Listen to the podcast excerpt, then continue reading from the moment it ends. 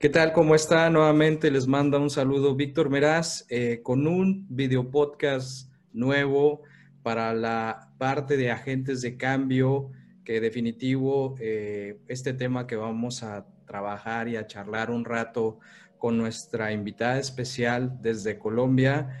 Es un tema que tiene trascendencia eh, hoy en día en lo que estamos viviendo. Es un tema que sin duda cambia hábitos y, que definitivamente tendríamos que poner nosotros como agentes de cambio este granito de arena. Y para iniciar, quiero presentar a nuestra invitada especial, eh, Ana, eh, Ana Pérez, que viene prácticamente con toda una revolución de una vida sostenible o sustentable. ¿Cómo estás, Ana? Hola Víctor y un saludo muy especial a todos mis amigos de Sinergia, a todos los que se conectan, los siguen en las redes sociales y en todos los espacios donde estamos compartiendo eh, diferentes conceptos, prácticas, ideas, iniciativas que lo que buscan, tal cual como le estabas mencionando Víctor, es revolucionar este mundo que necesita tanto de jóvenes y de personas que tengan esas apuestas de valor, que le otorguen valor a la vida, a la naturaleza y al mundo en el cual nos encontramos. Muy bien. Eh, la realidad es que eh, déjame, Ana, hablar un poquito acerca de tu background e inicio eh, comentando que Ana es un comunicador social con un magister en sostenibilidad y se ha desempeñado también en el sector eh, a nivel consolidado y robusteciendo entre los grupos de interés, eh, tanto en empresas como en sociedad civil. De igual manera, Ana ha trabajado principalmente en los sectores educativo, empresarial y, con comunidades, apoyando el desarrollo, la formulación y la estructuración de proyectos, así como alianzas público-privadas para iniciativas tanto productivas, convenios, capacitaciones, congresos, emprendimientos de innovación social, evaluación de proyectos, modelo de negocios sostenibles, entre otros. Eh, definitivamente, eh, todo este proceso tiene un eje central en la sostenibilidad y la responsabilidad social y el fortalecimiento sectorial.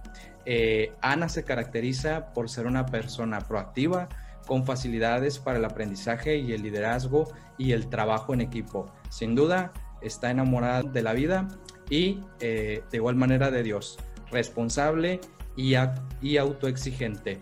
Dicho esto, Ana, vamos a iniciar con, una pregunta y, para ya entrar en tema, hablando de eh, el, concepto sostenibilidad o, el tema de una vida sostenible, eh, qué significa ¿no? Eh, el tema eh, de la sostenibilidad o la sustentabilidad como tal para ti, Ana. ¿Nos puedes comentar qué, es el significado de esta palabra?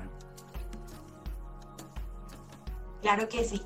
Bueno, en primer lugar, a mí me encanta compartir estos temas que han tenido como una razón de ser en mi vida y que han comenzado desde una experiencia particular de acercamiento al tema de sostenibilidad hasta una experiencia profesional que he forjado a través de los años y que, y que muy bien lo recitabas tú, Víctor, en esa biografía tan linda que expusiste sobre mí.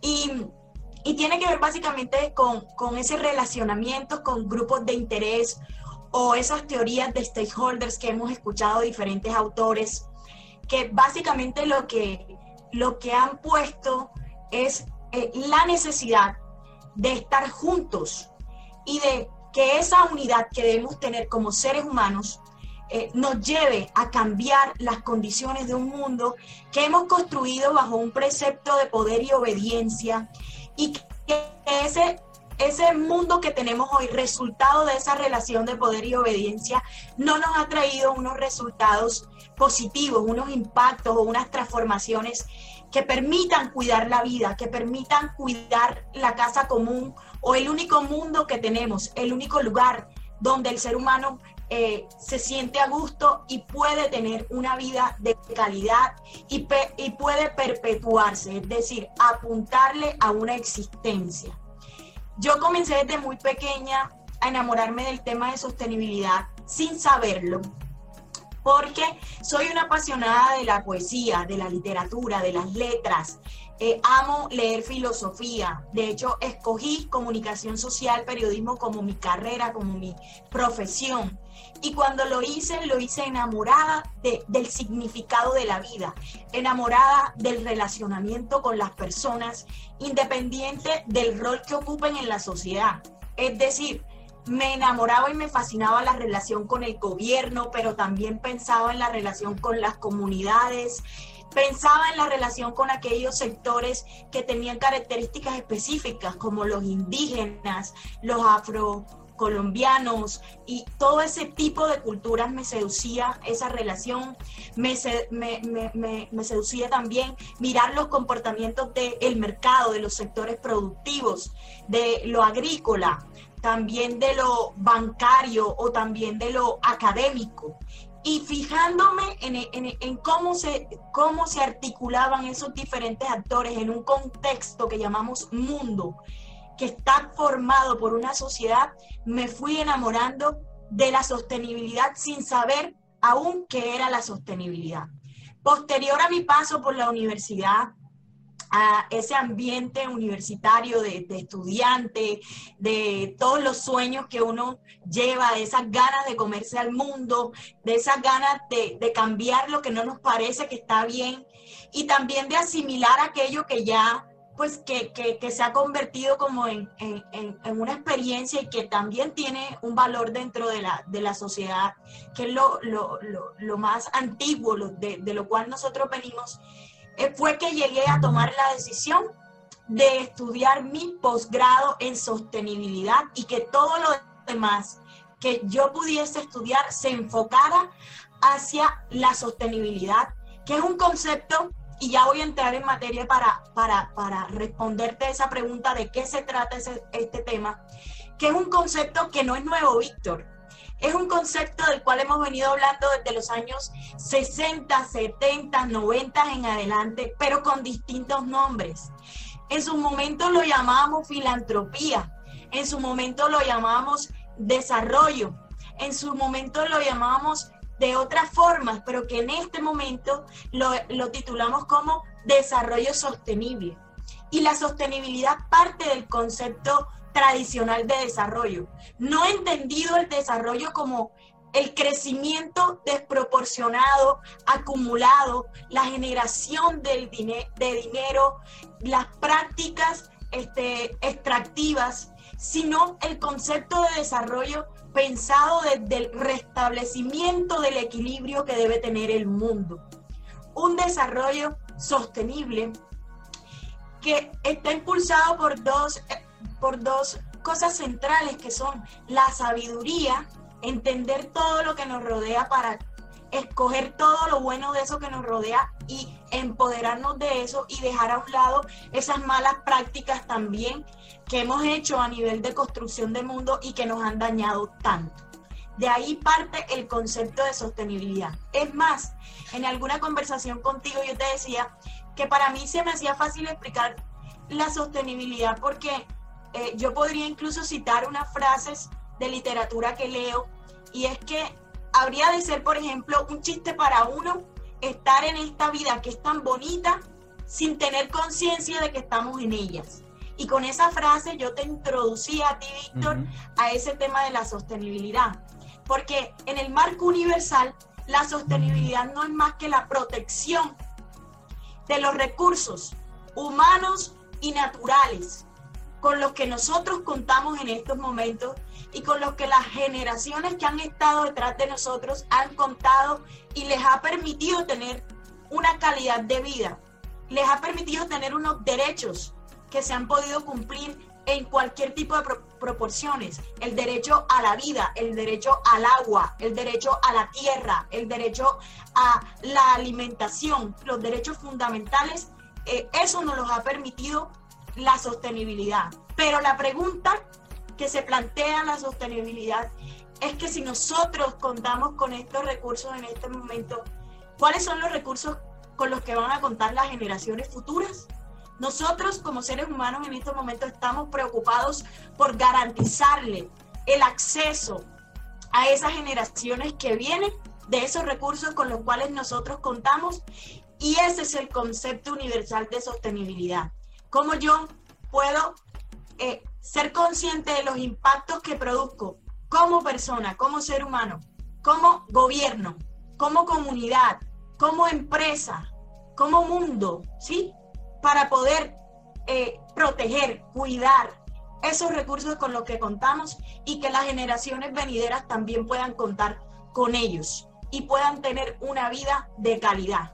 Que no pensemos el mundo a corto plazo, que no nos acabemos eh, eh, con los recursos que, son finitos, que tienen una, una, una, que tienen unas debilidades que pueden ser extintos. Eso es lo que plantea el concepto universal de la sostenibilidad y es algo que ha sido discutido en muchos escenarios eh, en diferentes momentos de la historia del mundo, en las guerras, la primera, la segunda guerra mundial, este, en las conferencias internacionales, Río Más 20, eh, las mismas organizaciones como Pacto Global, como eh, eh, las agendas más importantes que se están dando en el mundo. Entonces, el concepto de sostenibilidad, repito, no es nuevo, no es nuevo, es un concepto que sí ha venido mutando, adaptándose, ha acogido nuevas cosas, pero finalmente se centra en eso, en la preservación, en la conservación, en la gestión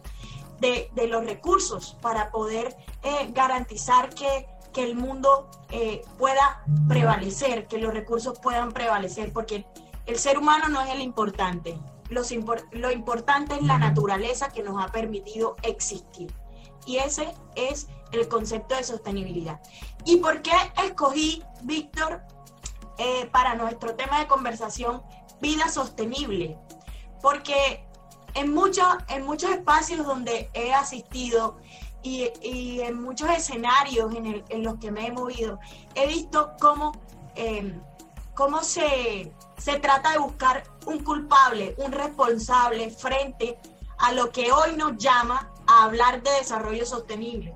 Pero no nos damos cuenta que esto no es de señalar que la sostenibilidad es responsabilidad del gobierno o es responsabilidad de la empresa privada o es responsabilidad de las comunidades indígenas. No, la, el, desarrollo sostenible o la sostenibilidad es responsabilidad de cada uno de nosotros. Y nosotros no podemos exigirle al gobierno, no podemos exigirle a una comunidad que, que trabaje unos criterios de, desarrollo sostenible y que, que, decida sobre un desarrollo sostenible cuando nosotros mismos como seres humanos no, no practicamos una vida sostenible.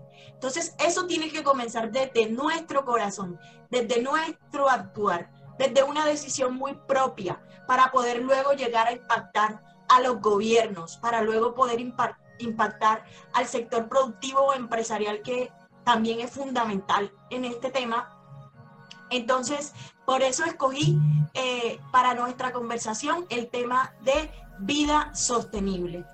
Em, realmente yo con esto que te estoy contando le hago una pequeña apología no al concepto de desarrollo sostenible como tal, sino a la vida misma, a lo que significa cuidar nuestra vida, a lo que significa cuidar nuestra existencia, a lo que significa que nosotras eh, nosotros como generaciones presentes tengamos una manera más profunda de ver las cosas y que eso se haga evidente en nuestras acciones, que nuestra forma de vivir sea distinta desde este mismo momento, que nos permita satisfacer unas necesidades reales y no unas necesidades de consumo. Y que, y que en el momento en que nosotros satisfacemos nuestras necesidades no comprometamos los recursos ni las posibilidades que tienen las generaciones futuras para ellos también poder vivir hay que vivir para construir, para preservar, para proteger. Y así cada uno puede tener una vida fundamentada en la generación de valor y no en una generación del consumismo absurdo que tenemos en estos momentos. Wow, eh, definitivamente Ana, eh, traes una bandera de guerra en temas de construir humanamente el, proceso sostenible. Como bien lo comentas, es difícil que le exijamos eh, al gobierno, a las empresas, cuando desde nuestros principios, desde nuestra casa, no estamos dando esos, esos pequeños accionables en cuidar el agua, en probablemente reciclar, en, evitar el consumismo y, nos, y nos volcamos a, la empresa donde la empresa le exigen definitivamente ser sostenible eh, y, queda en la empresa, ¿no? Cuando el accionar debería de ser desde uno mismo, ¿no? No más por campaña, no nada más por, por, acreditar algún, alguna certificación, sino debería de iniciar con nosotros y creo que personas como tú, Ana, definitivamente son un agente de cambio que trae esta bandera de, la sostenibilidad muy puesta y que sin duda están dejando esa trascendencia y en pocos años definitivamente eh, se estarán formando legados. La verdad es que es una respuesta muy completa. Si, gustas, paso a la siguiente pregunta para seguir indagando, ¿no? Eh, tocando eh, el tema, Ana, sobre el, proceso de sostenibilidad, eh, ¿existen habilidades o algunos conocimientos para poder entenderlo yo? Si, si, si yo quiero iniciar con esta vida sostenible desde mi casa, ¿qué tendría que hacer? ¿Qué, qué habilidades debería de conocer? ¿O conocimientos, qué, qué conocimientos debería de tener para yo poder aplicarlo, Ana? Claro que sí, Víctor. Bueno, eh, hay que tener presente eh, para dar respuesta a lo que me estás preguntando eh, unas cosas que son fundamentales de entender. La primera, que no es lo mismo las habilidades que los conocimientos. Las habilidades son aquellas herramientas que hemos podido desarrollar, ya sean personales, talentos, etcétera, que nos permiten hacer las cosas de forma rápida, práctica, acertada. Y los conocimientos son aquella experiencia personal o este, estudiada, compartida con otros que nosotros podemos construir a lo largo de unos periodos de tiempo y que tenemos formas diferentes de esa búsqueda y esa construcción de conocimiento. Entonces, hay una diferencia entre habilidades y conocimiento. Es más, es bueno esto que me preguntas porque el conocimiento sin habilidades y sin ponerlo en práctica es como una fe muerta. Tú puedes leerte muchos libros y puedes tener aquí los conceptos en la cabeza y puedes recitarlos de memoria y puedes ir a escenarios a contar eh, qué dice Amartya Sen o qué dice eh, la OCDE sobre desarrollo sostenible o el Banco Mundial. Pero si tú no estás colocando eso que sabes en práctica y no estás creando unas habilidades que te permitan tener una vida sostenible, pues yo diría que sería, eh, no sería ético que tú hablaras sobre sostenibilidad. Entonces, lo primero que hay que saber es que el conocimiento y las habilidades son conceptos distintos, pero que son necesarios para tener una vida sostenible. Es decir, yo no puedo tener una vida si no sé de qué se trata, si no sé de qué, busca la sostenibilidad. Yo no puedo tener unas habilidades o desarrollar unas habilidades para una vida sostenible si yo no estudio, si yo no busco los ejemplos de sostenibilidad que hay en el mundo, si yo no veo cómo puedo desde mi casa aportar un granito de arena para que este planeta, para que este mundo mejore en la parte ambiental, en la parte económica, en la parte sociocultural, que es la triada eh, que, no, que nos presenta la responsabilidad social, y la parte de gobierno, que es fundamental para que exista desarrollo sostenible y para que la vida sostenible tenga un impacto. Y posterior a esto que te acabo de, de comentar, Víctor, también quiero dar una información de contexto de por qué es importante hablar de desarrollo sostenible y por qué o de dónde, por qué se hace necesario en estos momentos más que nunca este tema de sostenibilidad y de vida sostenible. Y es que ya con esta conexión tan tremenda que tenemos sobre todo ahora en Latinoamérica, que el COVID-19 nos cambió y nos forzó a, eh, en términos de, acceso, de conectividad, de usar los recursos tecnológicos para estar más en contacto con el otro, este, nos forzó, pero para hablar de cosas que sí importan, no de ese consumismo de pronto tonto que teníamos antes, que solo utilizábamos las redes sociales para, para ver memes, para, no digo que eso no sea bueno, también es chévere, pero para ver memes, para, para eh, montar fotos, para, no, ahora estas plataformas que no las utilizábamos tanto para lo que estamos haciendo ahora, las clases en línea, todos los trabajos por teletrabajo, este, toda esa aceleración de la, de la conectividad ha hecho que abramos más los ojos y que tengamos una apertura más a, conocer qué es lo que está pasando en el mundo. Y de eso es lo que quiero hablar para poder responderte o dar esos tips sobre cómo nosotros podemos desarrollar habilidades y qué tenemos que hacer para, para comenzar este camino hacia una vida sostenible. Entonces, ¿qué información es importante que nosotros sepamos que hace parte de este llamado a que hablemos de sostenibilidad? El cambio climático es uno de los principales problemas eh, que, que, habíamos venido mencionando a, a grandes, medianos o pequeños rasgos en el mundo, pero que no era un lenguaje común o un discurso común entre nosotros.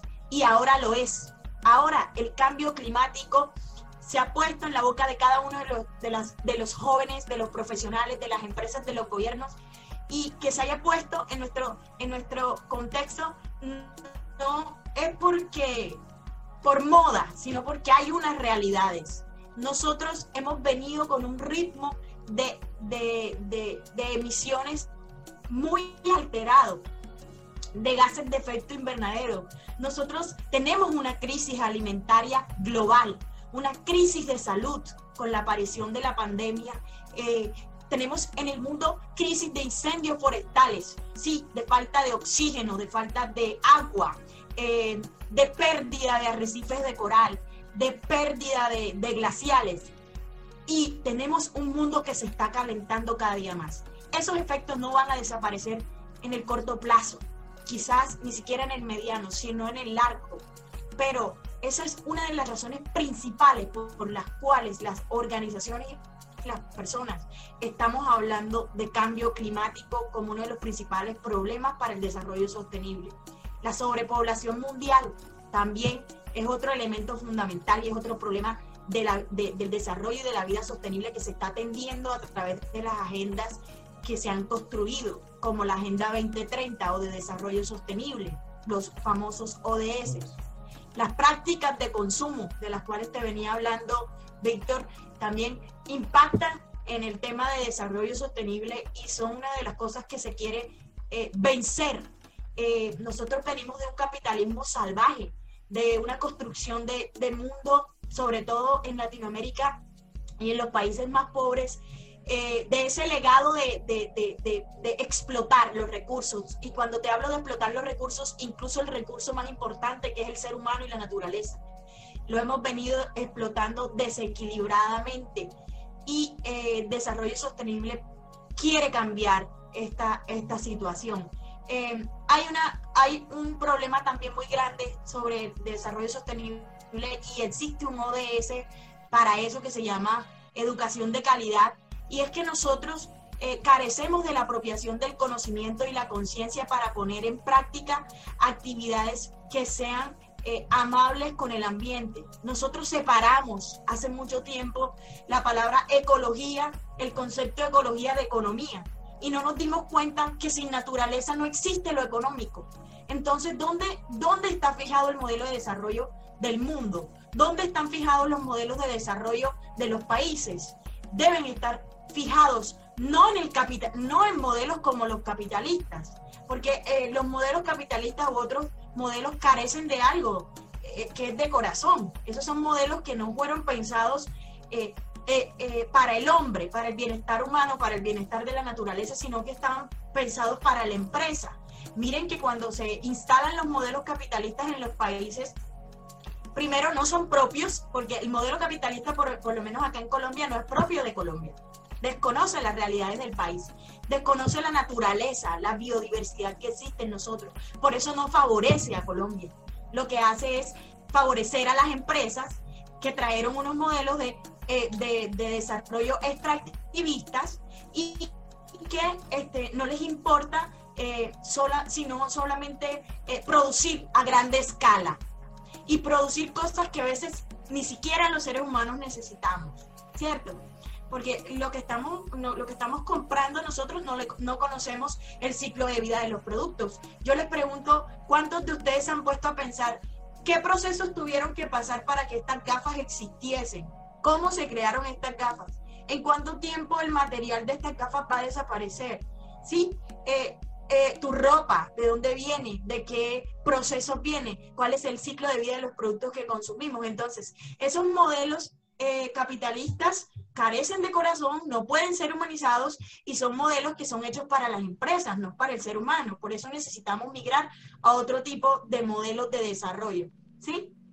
Ahora, hay que empezar a relacionar la educación con el desarrollo sostenible. Hay que aprender de los países europeos que ya tienen este, e, esas experiencias tan significativas de que las escuelas públicas y que las escuelas privadas se enseñe a los chicos a cuidar el medio ambiente, a proteger la naturaleza, que tienen cátedras sobre desarrollo sostenible. Es que no es educar para que tú seas ingeniero y construyas no es educar para que tú seas comunicador y presente en un programa de televisión. Sí, es educar para que la persona tenga un criterio y para que, eh, para que la persona pueda proteger, proteger el mundo en el que vive. Y hay que empezar a crear esos nuevos modelos educativos eh, que, no, que, que obviamente no han llegado a Latinoamérica y que no se concentran en la potencialización de las particularidades para generar sinergias entre actores, sino más bien se encargan de, de como de, como de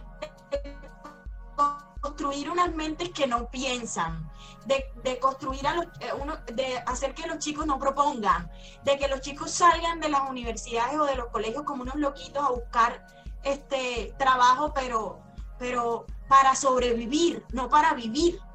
¿Sí? Y esos modelos educativos tienen que cambiar. Y esos son los problemas del desarrollo sostenible. Finalmente, hay que parar de hacer de la naturaleza y del hombre un negocio, porque las consecuencias ya las estamos viviendo. Y ese es el contexto general, eh, este, mi querido Víctor, por medio del cual se hace necesario hablar de desarrollo sostenible. Ahora, dentro del marco del desarrollo sostenible, ya lo dije, habemos unos actores fundamentales y dentro de esos actores fundamentales nos encontramos cada uno de nosotros. Y en ese sentido es que yo voy a proponerte en este momento, Victoria, y a todas las personas que nos escuchan, unas claves para tener un estilo de vida más sostenible.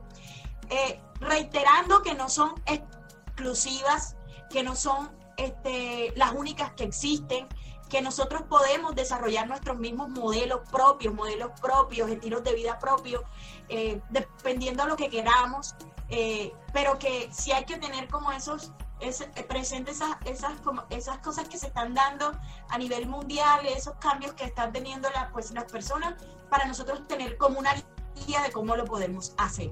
Esto no es un dogma de fe, algo impuesto, sino que el desarrollo sostenible por, por naturaleza y la vida sostenible van a ser dinámicas, es decir, cambian. Todo el tiempo tienen que cambiar y adaptarse. Primera recomendación para tener una vida sostenible o primer tip o esa clave para que tú tengas una vida sostenible. Tú puedes empezar a medir tu huella ecológica. Eso es un indicador medioambiental fundamental que te va a permitir a ti evaluar cuál es el impacto que tú estás ocasionando sobre la vida del planeta. Y para medir la huella ecológica ya hay muchos softwares en línea gratuitos este, y yo quiero traer el ejemplo de, del gobierno de Ecuador, que creó un software que está en línea y que los invito a buscarlo por internet.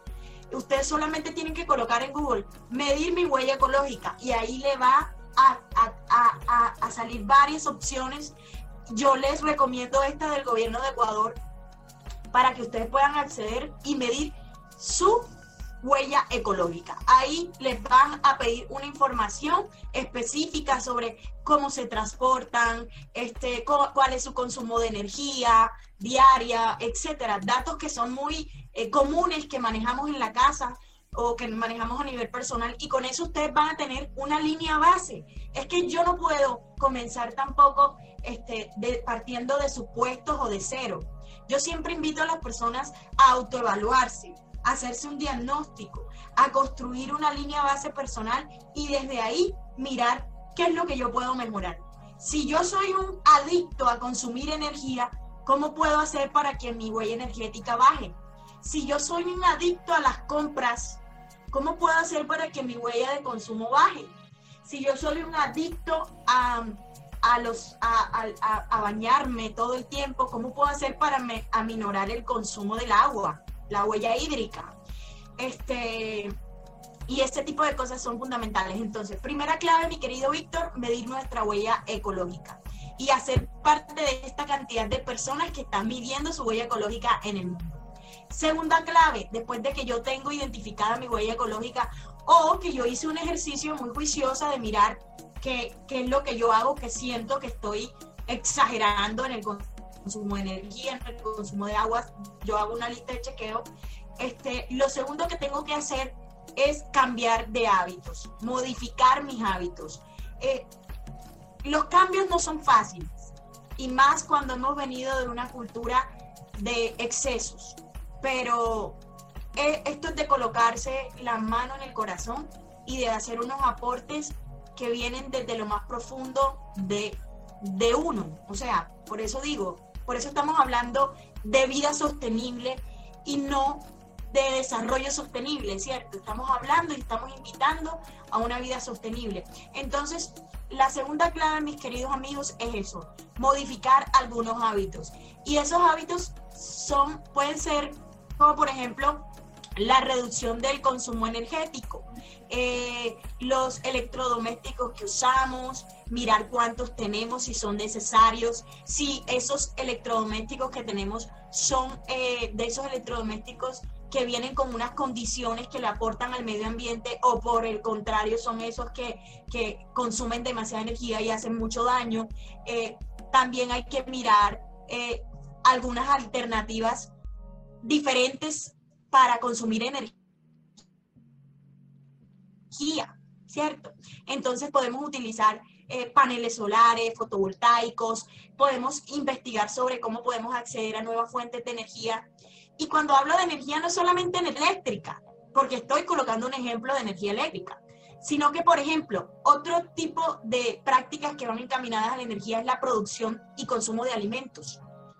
Como yo puedo migrar de comprar en el súper, ¿sí? Y de gastarme el dinero incluso en alimentos que vienen eh, atestados de químicos, porque hemos tenido una cultura eh, horrible, como por ejemplo de, los, de la aspersión y de los riegos con glifosato, que es uno de los productos que está confirmado por la OMS que produce cáncer y que tiene unas afectaciones en la, en la, en la vida de las personas, ¿cómo pasamos de comprar esas cosas a producir nuestros alimentos, a crear huertos caseros, a ralentizar y retroceder en el tiempo y a coger prácticas eh, de nuestros antepasados que eran prácticas buenas, bonitas, seguras y que eran prácticas que protegían la tierra, ¿sí?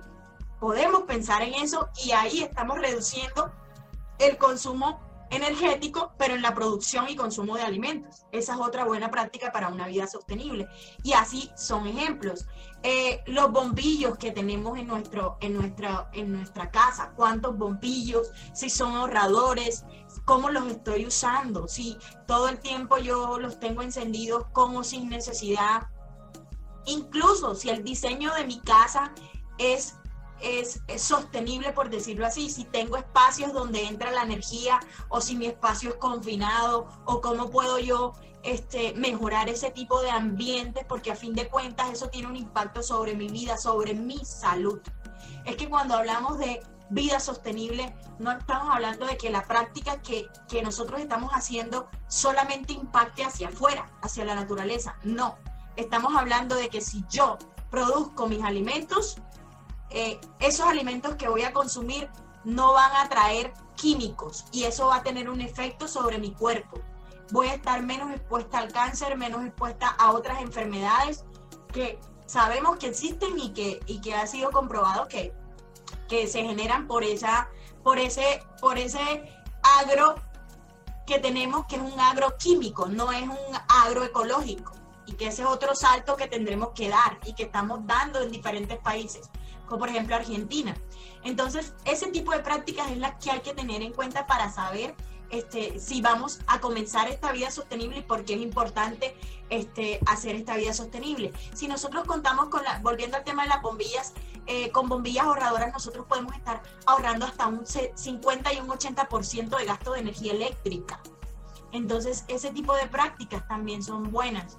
Este, hay, que, eh, hay que trabajar en, en todo lo que tiene que ver con eh, con la economía o con de escala, con la economía de escala, sí.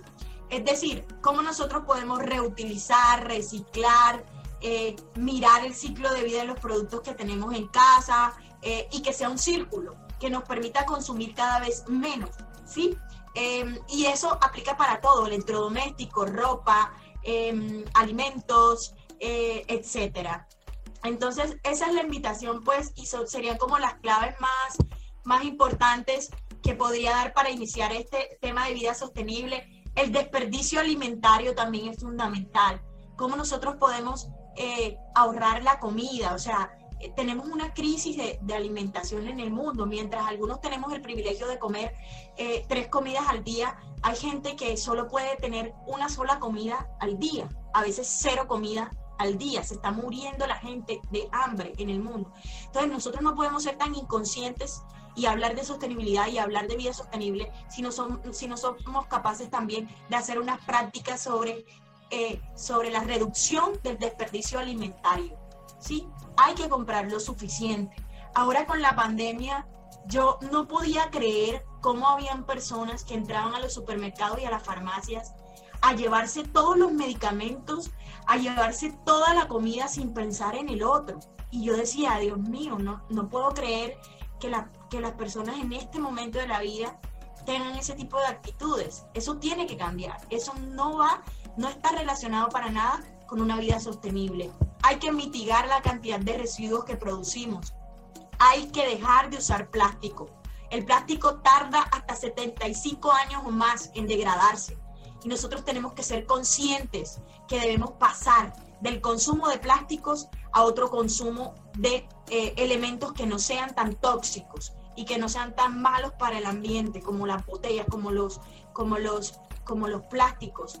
Eh, esto nos corresponde de las iniciativas propias de, nuestro día a día, pero también de colectivos, de poder unirnos y, porque unidos sí podemos exigirle al gobierno que coloque políticas y que tome decisiones frente al consumo de ciertas cosas que no son buenas para, para tener eh, una vida sostenible. Es más, nosotros no podemos hacernos como los ciegos, los sordos y los mudos y no entender que eh, el dinero, que las grandes empresas del mundo tienen una influencia enorme o un poder enorme sobre las políticas públicas de un país.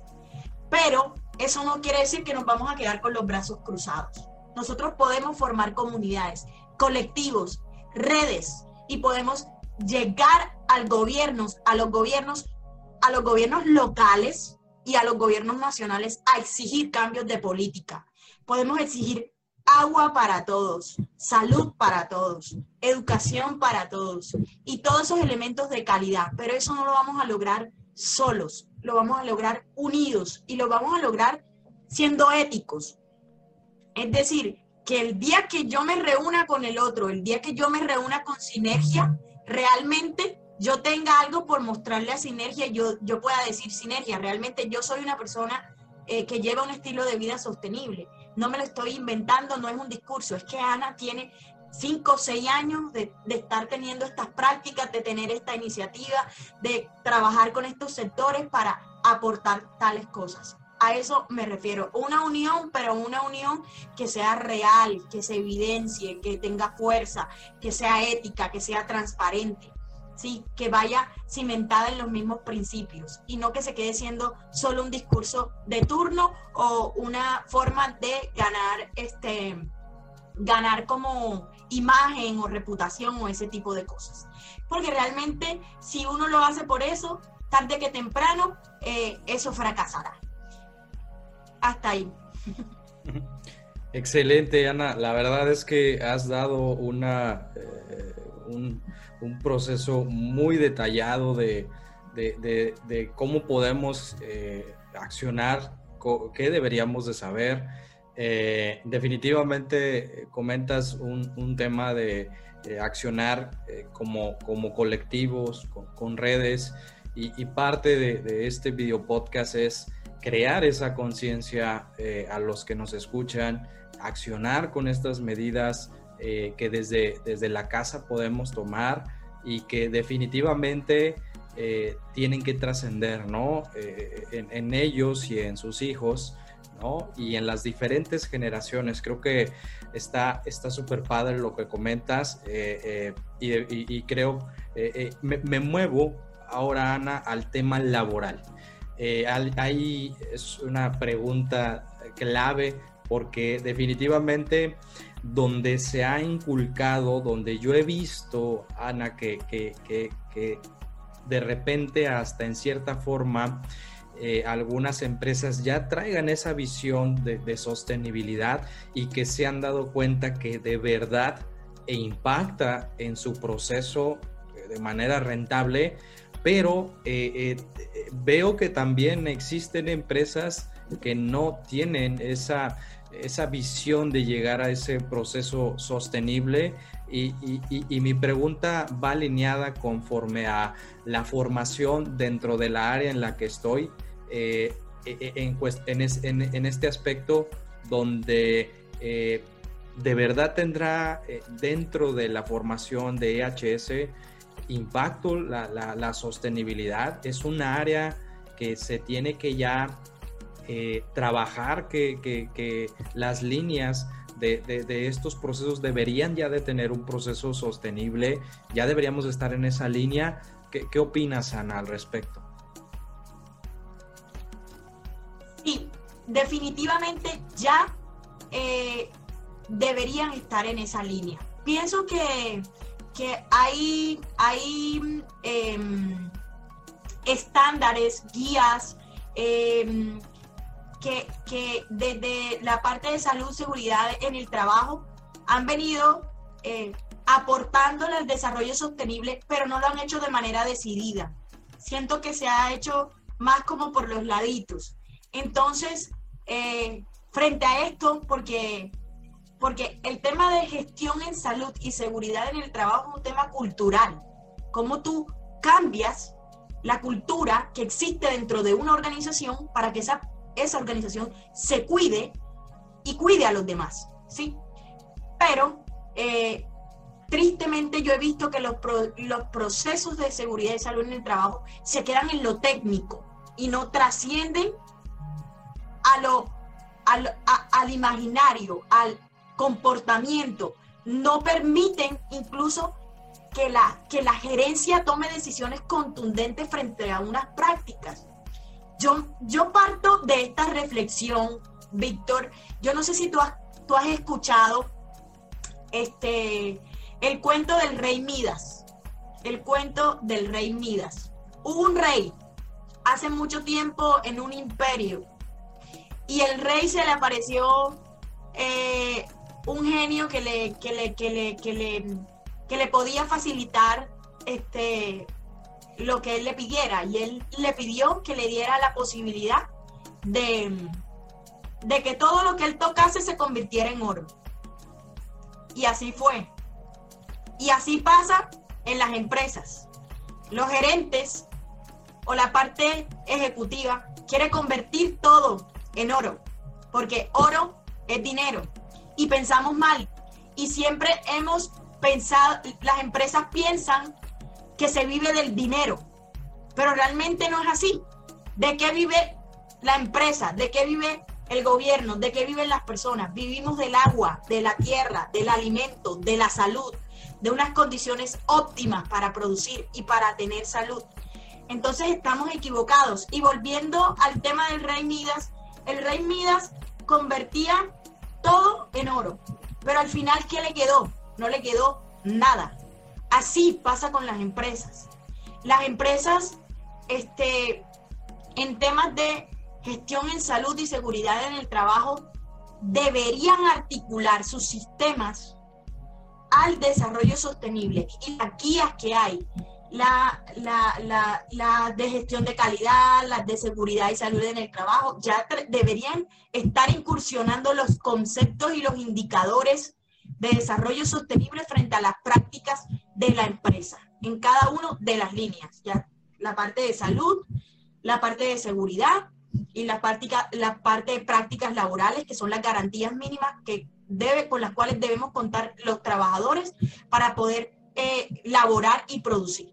Eh, las empresas son las que más deberían, a partir de sus modelos de gestión, empoderarse del desarrollo sostenible. ¿Por qué? Porque son las que más impactan al medio ambiente. No es posible en estos momentos concebir una empresa que no gestione sus impactos. No es posible concebir a esas empresas, por ejemplo, mineroenergéticas eh, o, o de otro tipo, que causan afectaciones tan grandes a la naturaleza y que no estén mitigando, eliminando, recausando sus prácticas eh, para poder eh, proteger la salud y la seguridad, por supuesto, de sus empleados y también de los otros, eh, de, los otros stakeholders o grupos de interés con los cuales se relacionen. No es posible, Víctor, que, que la cultura EHS se centre en lo operativo, no. Ya la cultura EHS debe, debe concentrarse en lo estratégico, en cómo yo puedo medir los impactos de la organización internos y externos. Y si yo mido esos impactos, porque cuando yo estoy midiendo, estoy hablando, estoy hablando de resultados, ¿cierto? Este, cómo esos resultados me, me orientan a mí como líder de EHS a decirle a la junta directiva, junta directiva, usted tiene que tomar la decisión de eliminar el consumo de plásticos de la empresa. O junta directiva, usted tiene que tomar la decisión de otorgar los elementos de bioseguridad en estos, eh, en estos, en estas condiciones a los trabajadores. Em, empresa, usted tiene que invertir más en prácticas EHS, porque cuando vamos a la realidad, este, yo, yo miro que para las, em, para las empresas eso es lo menos importante. Todo el tiempo están pensando en producir, en producir, en vender, en que la gente que trabaja para ellos se mate por, generarles dinero. Pero cuando se vienen crisis como estas, como el COVID-19, que ninguno la tenía dentro de su sistema de gestión eh, de riesgo, yo no he visto el primer el primer caso que, que, de alguna empresa que haya en su, en su matriz de gestión de riesgo haya identificado posible pandemia. No lo he visto. Este, pero cómo las empresas quiebran y cómo las empresas eh, les toca dar unos giros inesperados porque nunca pensaron en lo importante que es lo humano, el recurso natural, las prácticas bien hechas y que no sean solo un requisito para lo que tú dijiste desde un principio, para una certificación, sino que realmente eso le sirva a la persona para, para tener una calidad de vida y, una, y un estilo de vida sostenible. Entonces, eh, volviendo a tu pregunta, em, eh, eh, en, la, en los estándares que están en la actualidad, en las guías técnicas, en, la, en, la, en los sistemas regulatorios de gobierno se tiene que modificar y se tiene que eh, articular muy claramente la cultura EHS al desarrollo sostenible. Es decir, que se incluya dentro de esos estándares, dentro de esas guías, el concepto y que se diga también cómo a través de la gestión EHS se le aporta al desarrollo sostenible de manera más clara y no que quede como que sí, sí le aporta o medio le aporta o es importante. No, que eso se demuestre claramente con unos sistemas de medición y, una, y unos cambios en los comportamientos de las empresas y que el gobierno y que el gobierno y que los gobiernos empiecen a exigir más en materia de EHS, que empiecen a exigirle más al sector empresarial para que ellos realmente puedan, puedan eh, demostrar y puedan eh, fijar su mirada en este tipo de prácticas. Híjole, este, qué, qué bárbara. La verdad es que sí, sí necesitamos eso, sí es una realidad, eh, Ana, que tengamos que generar ese cambio. Algo, algo muy, muy rápido que, comentaré que dentro de mi experiencia de manera laboral, eh, una de las empresas en las que trabajé tomó la decisión de cambiar el nombre de EHS al nombre de sostenibilidad. Y solamente en ese momento se nos vino una ola de responsabilidad, o sea, que no, me, no, no, no te la creías para empezar, que ahora no eras pues jefe de EHS, eras un agente de sostenibilidad. Y era tanto el impacto que todavía ni empezábamos nosotros a accionar que ya desde nosotros mismos estábamos preocupados por dar el ejemplo. O sea, la palabra simbra tanto y se tatuó tanto en el momento que no te podías dar el lujo de, de, de tirar la basura, de no reciclar, de que enfrente de ti de verdad vieran ese agente de cambio, porque ese era el proceso que llevaba el área. Ya no era EHS, eras parte del proceso de sostenibilidad y fue algo que personalmente me encantó que, que, nos llamaran así, que, que nos vieran de esa manera, porque sin duda la responsabilidad es tres veces más ya no estás interactuando no nada más con los procesos como dices, sino también de manera social y de manera ambiental y le agregas algo que de repente probablemente no veías, lo económico. Ahora ya converges con estas tres líneas y para actuar o para trascender en esta área, ya tenías que ver esos tres frentes.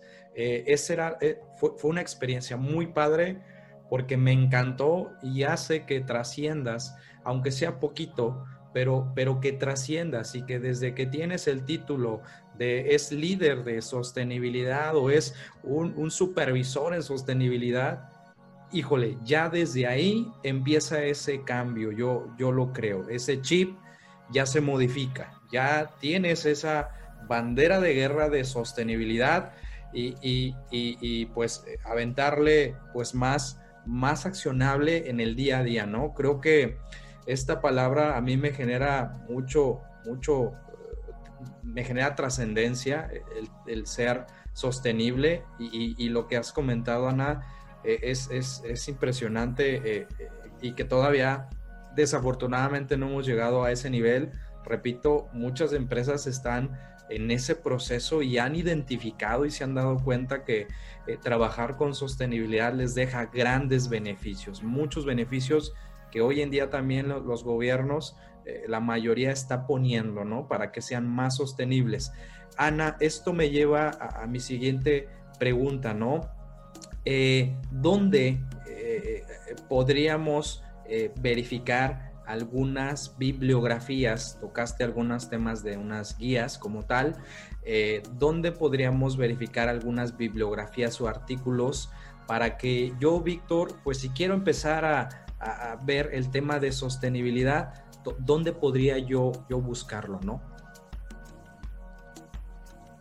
Claro que sí, súper, súper tu pregunta. Bueno, sobre sostenibilidad hay muchísimos autores, muchísimas experiencias, pero eh, yo quiero compartirles algunas eh, que son fáciles, son accesibles y que son básicamente, más que bibliografía, son ejemplos. Porque si, si queremos bibliografía, podemos, podemos consultar a Martia Sen, que habla sobre sostenibilidad. Podemos eh, eh, consultar al economista Peter Drucker, que también me encanta muchísimo sobre sostenibilidad. Habla muchísimo este, y sobre todo sostenibilidad sobre la economía, que es como, que, que es como chévere. Este, pero en la parte de prácticas y para ver las diferencias, porque la sostenibilidad viene en diferentes niveles. Entonces, eh, yo más bien les invitaría a ustedes a que consultaran iniciativas como, por ejemplo, en el tema de movilidad, eh, busquen en internet movilidad sostenible. Ejemplos de países de movilidad sostenible, tenemos muchos países europeos, entre esos Amsterdam, eh, Amsterdam o Copenhague, que han hecho durante muchos años prácticas de, desplazamientos sostenibles en bicicletas o otro tipo de, rutas que se han enmarcado en este tema de movilidad sostenible y son reconocidas ahora como, como países ejemplos de sostenibilidad enmarcados en ese tema de movilidad y, hay, y esos son los espejos en los cuales tenemos que mirarnos, no para repetir sus prácticas, sino para crear conciencia, conocer un poco y mirar qué ideas nos surgen para nosotros poder aplicar en nuestros entornos, respetando las condiciones de los entornos a los cuales pertenecemos también. Porque ¿dónde fracasan las prácticas también? A veces cuando nosotros leemos y traemos un copia y pegue de otro lugar, ahí donde no funciona. Necesitamos ser creativos, necesitamos co-crear con las comunidades. Cuando hablo de comunidades, son las comunidades del sector político, las comunidades eh, eh, eh, de, los sectores empresariales, las comunidades de la sociedad civil. Entonces, creemos juntos las iniciativas y pongámoslas en marcha. Entonces los invito a leer sobre Suecia, sobre España, sobre Ámsterdam, sobre Copenhague, sobre esos ejemplos que ellos tienen de movilidad sostenible, porque la movilidad en términos de sostenibilidad es fundamental. Cómo los seres humanos nos estamos moviendo en el mundo, cómo nos conectamos. Cómo, por ejemplo, para la industria de carros es un buen indicador vender muchos en un año, pero cómo para, para la naturaleza ese indicador es un desastre. ¿Sí? Entonces hay que empezar a ver estos, estos ejemplos de movilidad sostenible. Otro ejemplo de sostenibilidad que hay que buscar es la vida comunitaria en el marco de la sostenibilidad. Nosotros podemos en Latinoamérica citar a un país que viene con unas iniciativas espectaculares en vida comunitaria sostenible, que es Argentina, con iniciativas como por ejemplo un árbol para mi vereda, con iniciativas como por ejemplo Juntos Somos un Bosque, eso consúltelo, con eh, iniciativas como el movimiento Janus, que es agricultura biodinámica, familiar. Y en Colombia podemos citar algunas iniciativas como Amazonía Emprende. Visitemos esos lugares, leamos, compartamos con, con, con ellos, contactémoslos y se van a dar cuenta que es fácil aprender y que es fácil tener ese, ese amplio conocimiento sobre desarrollo sostenible, vida sostenible. La educación es fundamental, Víctor. No se concibe un desarrollo sostenible sin un modelo de educación eh, que cambie, sin un modelo de desarrollo que cambie y que se concentre en lo humano y en la naturaleza y no, como te decía, en el dinero. Entonces, hay que ver los modelos educativos de Islandia, que propuso, por ejemplo, un modelo de educación ambiental, lo que yo te decía. Islandia es reconocido como uno de los países más seguros, más limpios y más verdes del planeta. ¿Por qué no reflejarnos en esa realidad de Islandia? ¿Por qué nuestro sistema educativo no puede dejar de ser tan conformista, tan repetitivo, tan superfluo y darle más valor a los chicos, a su diversidad, a su competencias, a sus conocimientos y enseñarles a cuidar y a proteger la vida desde que son pequeñitos. Tú, lo lindo que es ver esos ejemplos de esos niños en Islandia hablando de que debemos consumir de manera consciente. Tú te imaginas lo maravilloso que sería que nuestros chicos en Colombia, en México, en Brasil, en eh, sí, ya, ya hay algunos adelantos. Eh, eh, en Argentina, por ejemplo, hay un lugar donde se hizo el primer colegio público con elementos reciclados y se ganaron un premio súper espectacular en el mundo y la educación que ellos brindan y el modelo que ellos brindan es un modelo de educación ambiental. Pensémoslo también para nuestros chicos en Colombia, en México, en Brasil, en, en Ecuador, en Perú, en todos lados. Es decir, ya hay iniciativas de este tipo, Víctor, pero tienen que ser más. No puede ser una o dos, tiene que ser todo el modelo y que eso venga impulsado desde los ministerios de educación de los gobiernos en cada uno de los países. Que no sea una educación, eh, como te digo, que, que, corto, que, nos, que nos ata, que nos pone una venda en los ojos, no, sino una educación que nos inspira, que nos ayuda a actuar, que nos permite cambiar las realidades eh, que hoy tristemente tenemos sobre ese consumo tan horrible que tenemos de la naturaleza y toda la crisis ambiental y humana que tenemos y política y demás. Entonces, eso también lo invitaría a que lo consulten, esos modelos educativos de Islandia o, esas iniciativas de, de, colegios públicos basados en educación sostenible o educación ambiental de Argentina o de Brasil, que son importantes.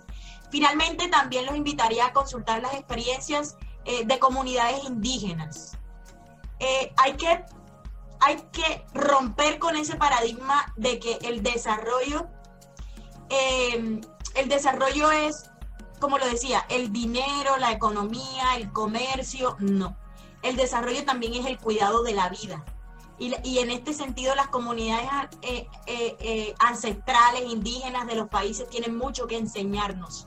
Tienen una sabiduría ancestral, ancestral digna de proteger, de explorar, con el COVID-19 en Colombia y en Brasil, hemos visto cómo nuestras comunidades indígenas han sufrido muertes masivas y han estado desprotegidas de los, de, los derechos fundamentales en salud. Entonces, ¿qué vamos a hacer al respecto de esto? Y estoy dando un mensaje, pero también estoy invitándolos a que consulten, por ejemplo, en Argentina está una comunidad que se llama Cochalasaque así creo que la pueden encontrar, que se convirtió en un punto de reserva natural y cultural. Y ellos este, eh, vienen dando un ejemplo como una comunidad ancestral indígena puede convertirse en esos puntos de reserva protectores de la naturaleza y aportantes al desarrollo sostenible. Finalmente, hay que consultar las agendas. Los objetivos de desarrollo sostenible hay que consultarlos, hay que leerlos, hay que ver cuál es la propuesta que viene del gobierno de México, del gobierno de Colombia, del gobierno de Argentina, del gobierno... Hay que leerse eso. Hay que leer lo que dice el Banco Mundial, hay que leerse lo que dice eh, la OCDE, hay que leerse todas esas propuestas que vienen em, desde esas organizaciones para, eh, para el tema de gestión de desarrollo sostenible. Eso sería lo que, lo que podría compartir. Wow, la verdad es que eh, como bien dices, Ana, hay mucha información eh, eh, que podemos desde, desde ya eh, consultar. La verdad me quedo sorprendido de todo lo que me has dicho en, esos accionables o en esos escenarios de Argentina, de Ecuador, de Colombia. México trae también esos pasitos prácticamente pues hacia ese desarrollo, trae proyectos también de emprendimiento pero siempre es bueno, como tú dices, voltear a ver afuera para ver cómo son esos modelos, eh, analizarlos y, no hacer el copy-paste porque no funciona, más bien es eh, ver de qué arista a ellos les sirvió y cómo nos puede servir a nosotros en temas de sostenibilidad. Y, creo que tenemos... Eh, desde el punto de vista, hablando del, proceso como tal, eh, definitivamente es, es un conocimiento que eh, considero que se tiene que colocar eh, en la educación de manera tajante para, para que desde pequeños empiecen a trascender en este tema de, sostenibilidad, ¿no? Y, como agentes de cambio, Ana, y ya estando en esa línea de que soy este eh, agente de cambio que traigo esa bandera de guerra, de, accionar eh, en pro de la sostenibilidad y que empieza desde mí y, que se va a viralizar o se va a pulverizar eh, en, un proceso donde yo esté interaccionando. ¿cuáles, ¿Cuáles serían este, estas habilidades blandas o estas habilidades duras que, repito, yo como agente de cambio con, esa línea esa bandera de guerra, tendría que, colocar, ¿no? En este tema de la vida eh, sostenible. Bueno, tengo dos habilidades blandas y dos habilidades duras por eh, invitarlos a adquirir. Sí. En cuanto a habilidades blandas, siento que las dos, hay muchas, pero las dos fundamentales en las que pienso mucho yo y que es un ejercicio diario de, de que uno pueda practicar para adquirir esa habilidad, lo primero es la conciencia. Esa me parece una habilidad blanda que hay que adquirir, porque como te decía, a lo largo de esta conversación, a veces sabemos mucho de las cosas, pero hacemos poco de ellas. Entonces, cuando sabemos mucho, pero hacemos poco, es porque no somos conscientes. Entonces, la conciencia es fundamental. ¿Cómo se logra la conciencia? Practiquen la meditación.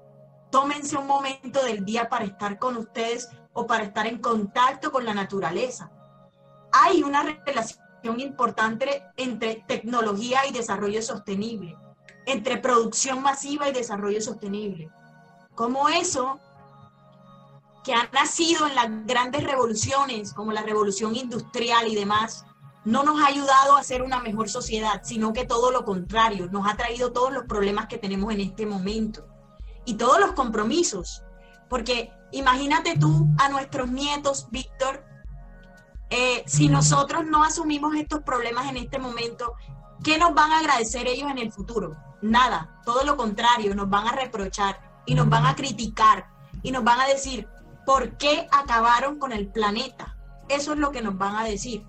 Entonces, hay que practicar la conciencia, que la cantidad de tecnología que tenemos, que la cantidad de cosas que tenemos y responsabilidades y compromisos que tenemos en el, en el mundo no nos aparten del otro, de, de la familia, del contacto con la naturaleza, de los momentos que, debemos tomarnos para sentirnos humanos y sentir el contacto con el otro. Entonces, primera habilidad blanda, la conciencia. ¿Cómo se consigue? Ya te lo estaba diciendo, a través de la meditación, del ejercicio, del el deporte, de, eh, de reunirme con mi familia, de explorar esas prácticas. Hay que hacerlo. Y la segunda habilidad blanda es la adaptación o adaptabilidad estamos en un mundo que está cambiando así de rápido. Y nosotros no podemos eh, casarnos con un concepto, casarnos con una práctica, casarnos o ser unos dictadores o, o ser unos extremistas. Nosotros, todo lo contrario, tenemos que estar todo el tiempo open, abiertos, absorber, pero también soltar, aprender, pero también desaprender.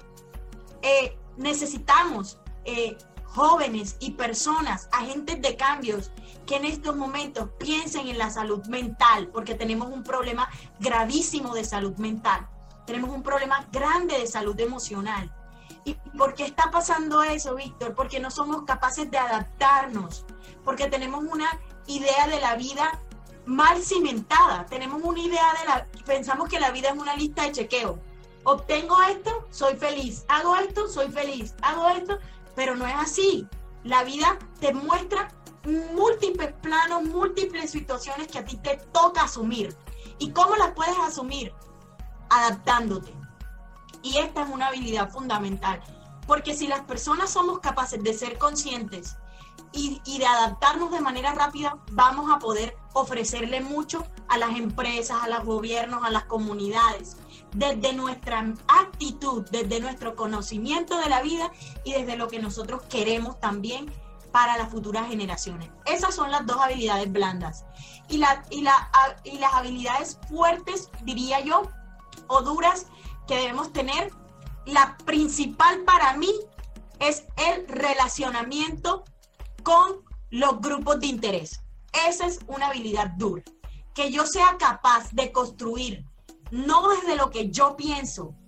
Ya yo siento que estamos en una sociedad que se cansó de, de, hacer cosas porque se me ocurría la pregunta o porque se me ocurría la idea y yo creaba. No, hay que escuchar, hay que escuchar al otro, hay que ser perceptivos, hay que ser receptivos, hay que relacionarse en medio de toda esta, esta cantidad de cosas que a, veces creemos que, que, por ejemplo, este, tú y yo estamos aquí hablando a través de este medio y eso, pero aparte de eso debemos tener otro tipo de relación. No es solamente este podcast que estamos construyendo, sino que a partir de aquí, ¿cómo voy a hablar con Ana? ¿Cómo voy a hablar Ana con Víctor para hacer otro tipo de cosas? Para traer una iniciativa en Colombia, para hacer un, un proyecto como más a, a, un poco de, a un plazo más largo, cómo generar esa sinergia, esa sinergia de la cual tú vienes proponiendo en buena manera desde tu iniciativa. Entonces, esa es una habilidad dura, el relacionamiento con grupos de interés a partir de la escucha, de, de la sinergia. Y en la otra habilidad dura, diría yo, eh, sería este, la capacidad de decidir, es decir, yo no solamente me quedo en el discurso, sino que yo actúo, decido, tomo cosas, soy radical también. Ahí sí se necesita la radicalidad, por decirlo así.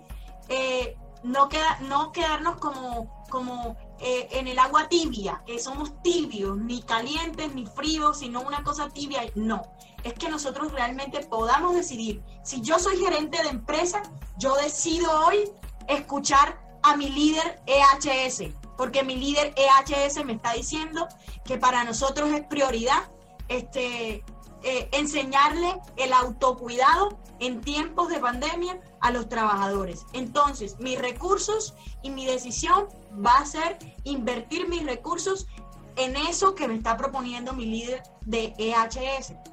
Eso, eh, eso es fundamental, la capacidad de decidir.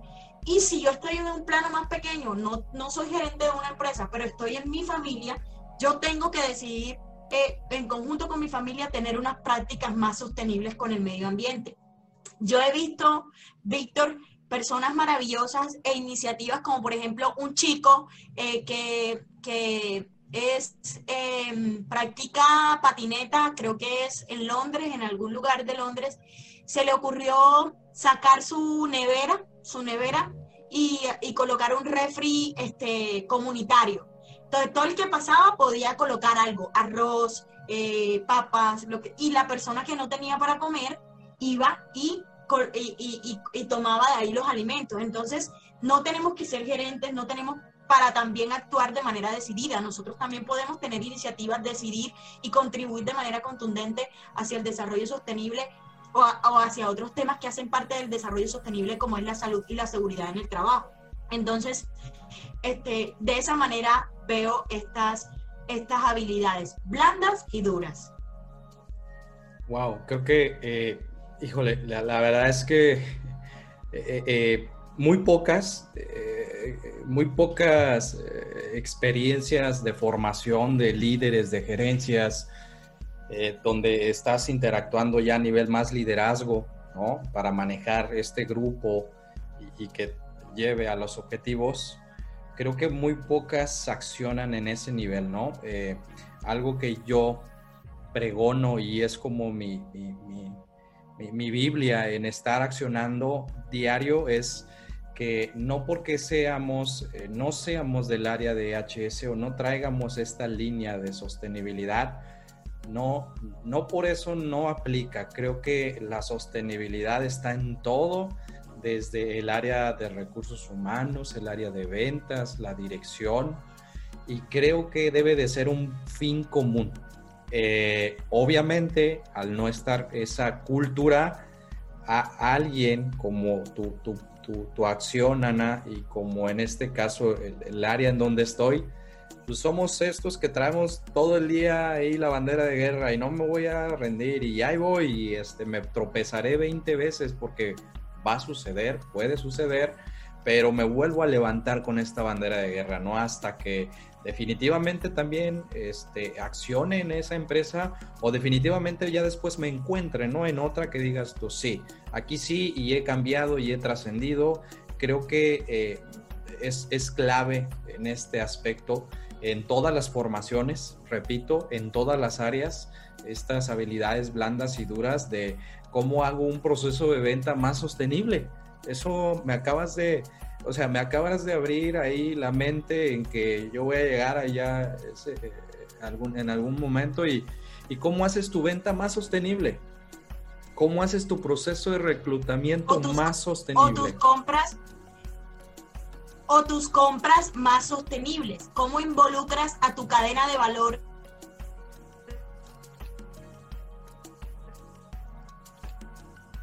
todos los que trabajan contigo, que ellos también entren en la onda de sostenibilidad. Tú puedes crear manuales de ventas y compras sostenibles, puedes crear políticas, puedes crear, si, y si ese colaborador, si ese que está en la cadena de valor no está interesado en ser un agente de cambio para la sostenibilidad, porque tú lo has decidido como empresa o como persona, pues ya sabes que con ese no puedes. Tienes que buscar una manera de ir eh, seduciendo a, ese, a, eso, a esos actores. Pero lo que dices es maravilloso. También estoy completamente de acuerdo contigo. Migrar hacia, esos, hacia esas decisiones eh, personales y empresariales para poder este, apuntarle al desarrollo sostenible. Perfecto. Eh, la, realidad que no, no, está y me dejas una gran tarea de que cada que se realicen estas juntas o esos tom halls donde, donde se, se, se, puede levantar la mano y, y, cómo empezamos a hacer ese proceso más sostenible con el cliente, por ejemplo. Y eso va a ser, va a ser una pregunta muy buena porque eh, definitivamente pues va a quedar en, ese, en ese, granito, ¿no? Y, probablemente accionen o probablemente ya tengan esas propuestas y están eh, eh, desarrollando, ¿no? Detrás de, porque eso también puede suceder. Ana, pues prácticamente estamos terminando esta charla y, nos quedan una, sola pregunta de la cual me gustaría que nos ayudaras y por, y por este, este proceso eh, creo, estoy convencido, Ana, que eh, nosotros al ser agentes de cambio, nos, y lo voy a decir tal cual, nos contaminamos de agentes de cambio también en nuestra sociedad.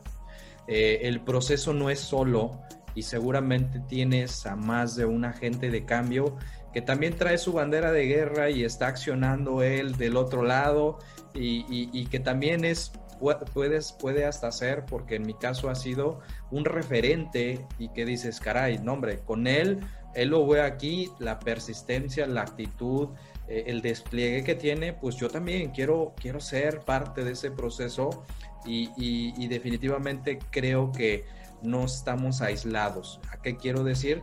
Eh, que si eh, tú pudieras en este, en este momento, Ana, decirnos algún agente de cambio que tú consideres y que en algún momento futuro nosotros, como, como la parte de Sinergia IHS, eh, trabajemos con él de la mano, lo invitemos a este video podcast y hagamos sinergia, ¿no? Este es el objetivo. Claro que sí, súper, Víctor. Tengo tres agentes de cambio por compartirte este, con tres experiencias distintas desde diferentes ámbitos y quiero también que sepas que cuentas conmigo para eh, invitarlos también y para que eh, pueda compartir contigo los contactos y, y, por supuesto yo sé que ellos estarían felices de participar. Eh, la primera que te voy a mencionar es mi amiga, una de mis mejores amigas, se llama Lisette Paola Patrón, es de Tierra Alta, Córdoba. Eh, es una chica que durante muchísimos eh, tiempo y hace ya algunos años, puede ser ocho años o más, viene trabajando a través de su fundación Emprendiendo Sueños Colombia con la población emprendedora del país y también con población de emprendedores internacional. Esta chica es menor que yo, pero su energía, su experiencia, su liderazgo y los aportes que ha hecho al país, y yo, yo me atrevo a decir también que al mundo, de trabajar con, e, con esa cantidad de emprendedores que movilizan la economía de un país, de un territorio, es digna de compartir. es una chica agente de cambio de sostenibilidad a, partir del emprendimiento y la innovación. Es una chica agente de cambio desde las comunicaciones, que son su fortaleza también. Y es una chica agente de cambio desde la sociedad civil porque ella representa el trabajo de una fundación social que es la Fundación Emprendiendo Sueños Colombia. Ella es mi primera agente recomendada. El segundo agente recomendado se llama Julio Andrés Rosso. Es el director de Amazonía Emprende en Colombia. Un tipo espectacular que viene con una revolución en temas de emprendimiento anclado al medio ambiente. Está construyendo uno, una de las reservas más importantes que va a tener Colombia eh, en, lo que tiene que ver con, eh, con la naturaleza. El primer parque va a ser un, parque genial, eh, bioecológico, y, Julio tiene muchísimo, muchísimo valor dentro de, de la comunidad colombiana por lo que ha hecho, por lo que conoce y por lo que tiene por, por, enseñarnos a, nivel em, de todo el mundo. Entonces, a Julio lo recomiendo por su valioso aporte al desarrollo sostenible de la parte ambiental. Eso es de no perderse, porque si hay una variable clave que conecte la economía con la sociedad, es el ambiente. No existe una economía y no existe un mundo sin naturaleza. Y entonces, si hay que hablar de desarrollo sostenible, lo primero que se debe poner sobre el tapete es el medio ambiente. Te invito, eh, Víctor, a contactar, a contactar a Julio Andrés Rosso de Amazonía Emprende. Y finalmente, desde la academia, eh, me encantaría que pudieras también, si es posible, contactar a Gustavo Yepes López, es el director de responsabilidad social eh, de la Universidad Externado de Colombia. Fue mi profesor de primeros pasos en responsabilidad social empresarial. Es una persona a la cual respeto muchísimo. Eh, es una persona a la cual admiro mucho también por el trabajo que viene haciendo desde la academia. Eh, es líder también de un estándar de medición de sostenibilidad para las universidades que se llama Prime y podría eh, enseñarnos cómo desde la academia se trabaja para la sostenibilidad y la sinergia entre actores, porque si hay algo que pueda unir los diferentes actores, es la academia. La academia te une todo. Y por eso la academia debe estar presente en todo. Entonces yo te propongo esos tres agentes desde esas tres miradas. Gustavo Yepes desde la academia, Julio Andrés Rosso desde la parte medioambiental y Lice Paola Patrón desde la parte de sociedad civil y emprendimiento.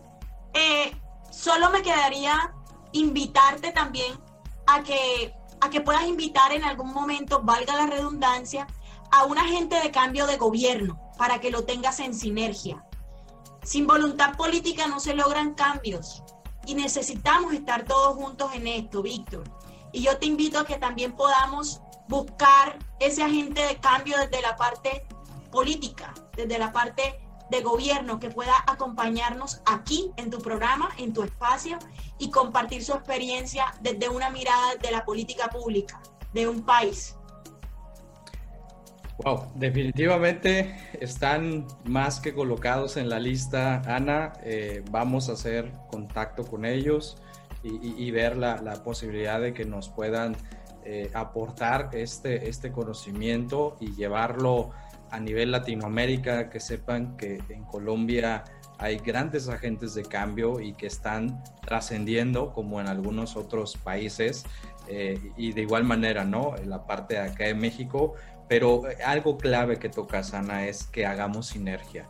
Eh, el hecho de, de, viraliza más el que tengamos estas redes, estructura más más rápido los procesos a que uno solo no se, se, accione y, y, empiece cuando definitivamente y, probablemente ya el proyecto de este lado, fuera de la burbuja, estás súper especializado y puedes trascender con ese proyecto, alineado obviamente a, lo que conlleva tu proceso y, eso se da en cuestión de, tiempo, ¿no? Creo que esa es parte de, del generar cambio y hacer sinergia con este tipo de actores como tú, Ana, que eh, sin duda tienes un talento y tienes una, un dinamismo y una actitud para romperla eh, donde quiera que estés como, como este agente de cambio, ¿no?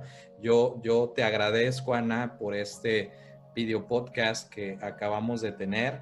Eh, sin duda creo que es algo que tiene que trascender.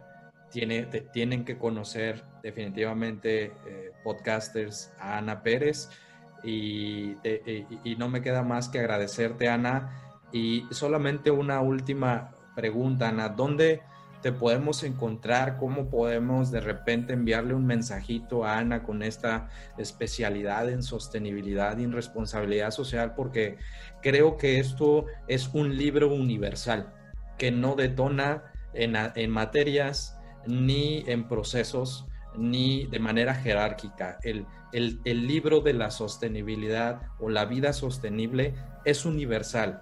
Y cuando digo que es universal es que interactúa a nivel eh, eh, eh, jerárquico, político, empresarial, comunidad y hasta los niños, que creo que es ahí donde tenemos que hacer grandes cambios para que ellos tengan una, una mejor calidad de vida, ¿no? Claro que sí, Víctor. Me pueden encontrar en redes sociales, en mi perfil de, mi perfil de LinkedIn o Facebook, como Ana Joaquina Pérez López. Ahí le aparece pues mi perfil de, de, de experto en sostenibilidad y de esos temas y ahí pueden encontrar mis artículos, mis propuestas, parte de algunas actividades que hago.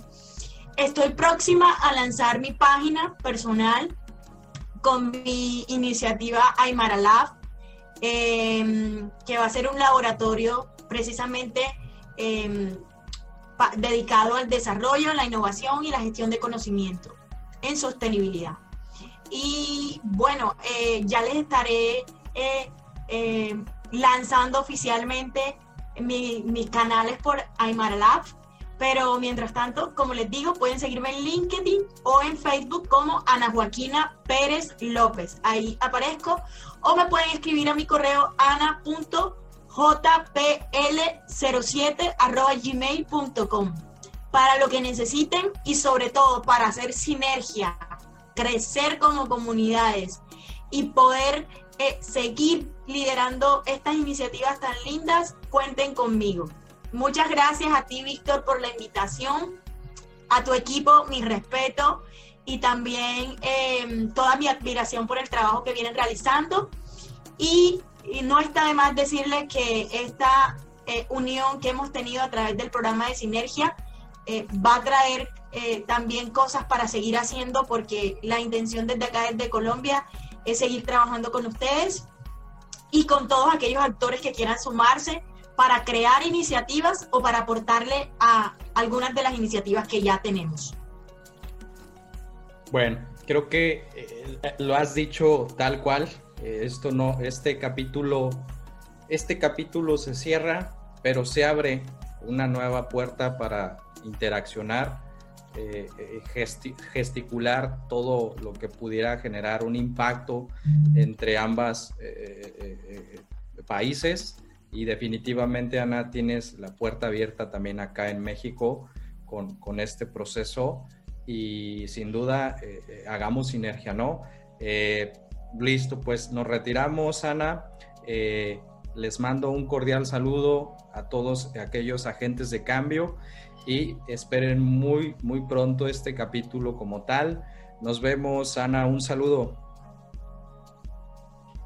Chao, Víctor, chao a todos. Un beso.